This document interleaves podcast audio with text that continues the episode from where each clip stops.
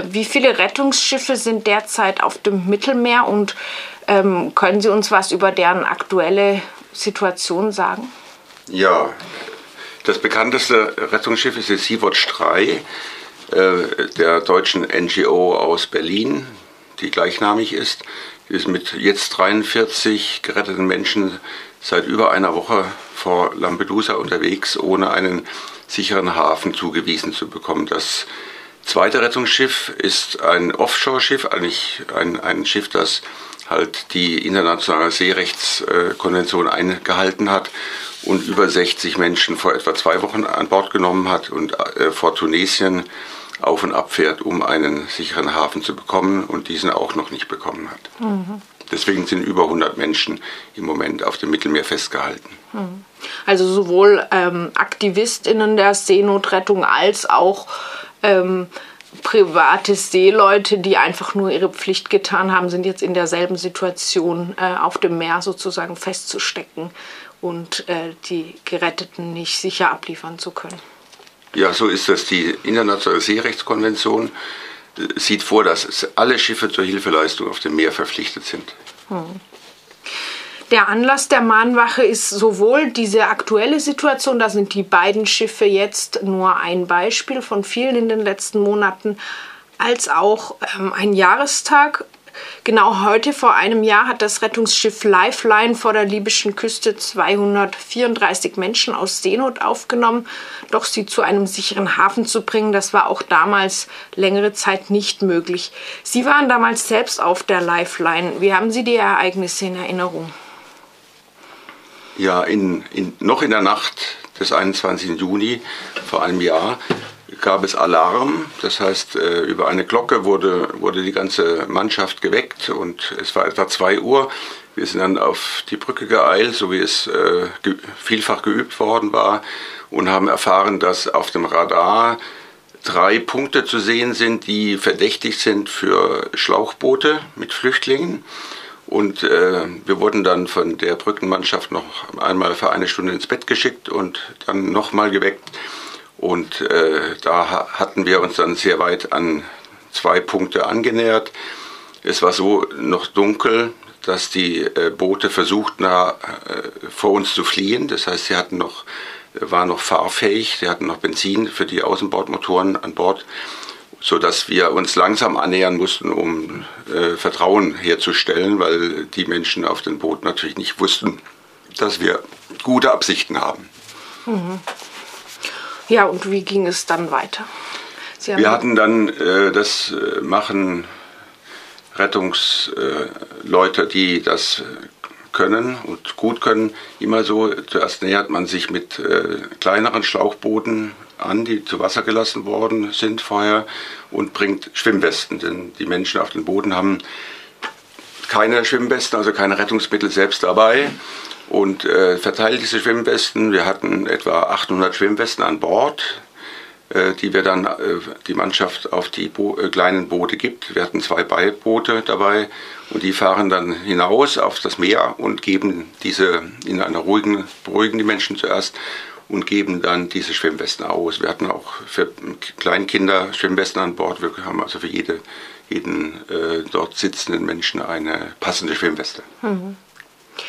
Ähm, konnten Sie alle Menschen retten damals? es, es war so, dass das Meer sehr ruhig war. Es war praktisch keine Welle vorhanden, sodass wir dann auch diese Boote äh, an unser Schiff heranführen konnten. Das heißt, man hat mit den Beibooten die auch dann an der Bordwand etwas stabilisiert, so an, herangedrückt und dann konnten wir die beiden Schlauchboote, die ähm, etwa mit äh, jeder, jedes Schlauchboot mit über 100 Menschen besetzt war, dann sehr schnell auch an Bord nehmen. Mhm. Wie war die Zeit, bis Sie diese Menschen dann endlich an Land bringen konnten? Das war sehr hart, weil wir natürlich jeden Tag gefragt wurden von den äh, geretteten Menschen, was passiert mit uns? Werden wir nach Libyen zurückgebracht? Ähm, warum müssen wir hier auf dem Meer so lange ausharren? Das waren lange Gespräche, warum das so ist. Ähm, wir haben versucht, die Gesamtsituation vor allem in Italien, die geänderte Gesamtsituation, die politische Situation zu erklären, was natürlich schwierig war, weil die Menschen wenig Informationsstand hatten, dass äh, wenige Tage zuvor eine rechtspopulistische Regierung in Rom an die Macht gekommen ist. Mhm. Wir hatten das große Problem, dass wir natürlich äh, 234 Menschen auch ernähren mussten. Das ist aber ganz gut gelungen. Die Mannschaft hat ähm, die 18-köpfige Grude Lifeline hat ja sehr viel zu tun gehabt. Hm. Ja, Sie haben das Stichwort schon gegeben. Die italienische Politik hat sich nochmal geändert. Auch die EU-Politik inzwischen. Italien hat seither zivile Rettungsschiffe immer wieder daran gehindert, gerettete Flüchtlinge an Land zu bringen ähm, und kriminalisiert auch die SeenotretterInnen. Das soll jetzt auch nochmal verschärft werden. Seebrücke kritisiert aber nicht nur die italienische Regierung, sondern auch die übrigen EU-Staaten. Was ist Ihnen vorzuwerfen? Es ist richtig, die äh, italienische Politik hat sich mit Salvini radikal geändert, aber es gab auch schon ein, die Vorläuferregierungen haben auch äh, schon die Schritte in diese Richtung gelenkt weil Italien gesagt hat, sie kann das Flüchtlingsproblem über das Meer nicht äh, stemmen. Heute haben wir die Situation, dass Salvini das Prinzip der geschlossenen Häfen äh, durchgesetzt hat. Es ist so, dass die EU ähm, aufgrund des Einstimmigkeitsprinzips äh, praktisch handlungsunfähig ist in diesem Zusammenhang. Man muss auch unterstellen, dass viele EU-Regierungen auch äh, inhaltlich äh, mit der italienischen Politik übereinstimmen. Die deutsche Regierung äh, verhält sich extrem schwach. Äh, wir müssen da konstatieren, dass äh, das größte EU-Land, das ist Deutschland, kein politisches Gewicht in die Waagschale wirft, um die EU-Politik zu ändern.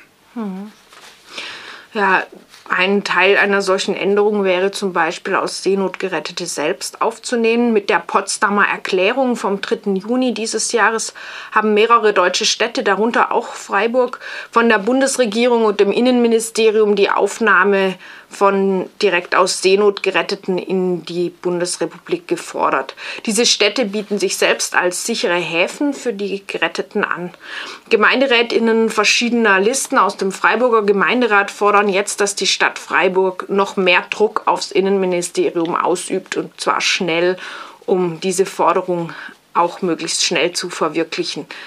Und was erwartet die Initiative Seebrücke von der Freiburger Stadtverwaltung?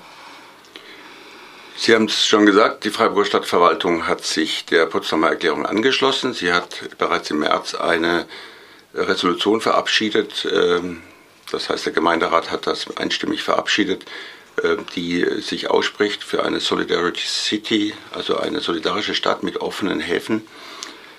Ähm, wo, wobei Freiburg natürlich nicht am Meer liegt, aber es ist ein Symbol. Und jetzt geht es darum, diese Erklärung, die Potsdamer Erklärung und auch die Resolution mit Leben zu erfüllen.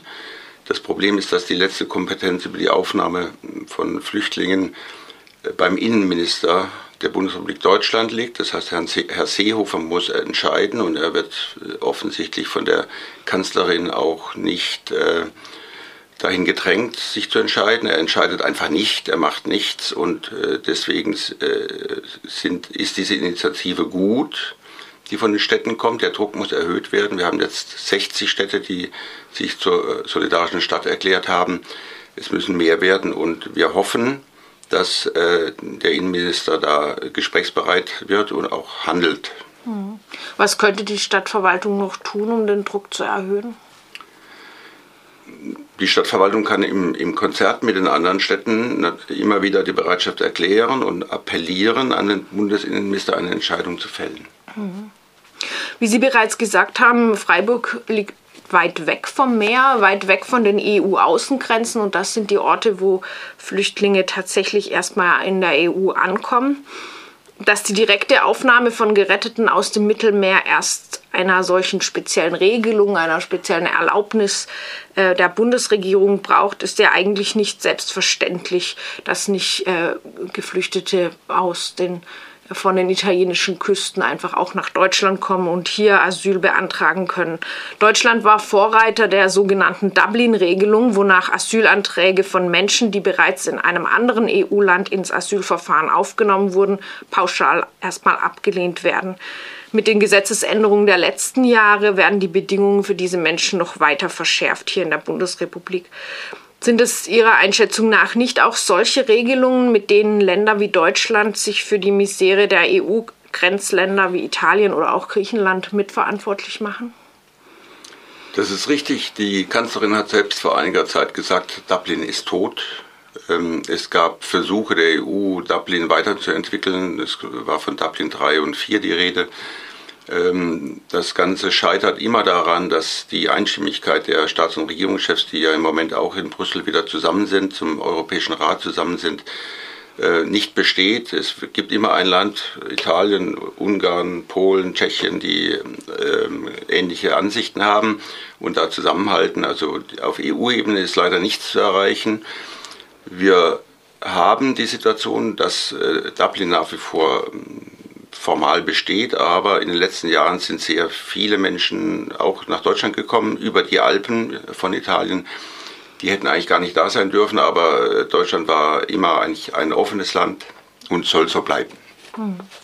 Obwohl äh, Menschen ja hier erstmal ankommen dürfen, aber dann auch äh, eben ihre Asylanträge eben abgelehnt werden und sie mit es sehr viele Rückschiebungen zum Beispiel nach Italien gibt.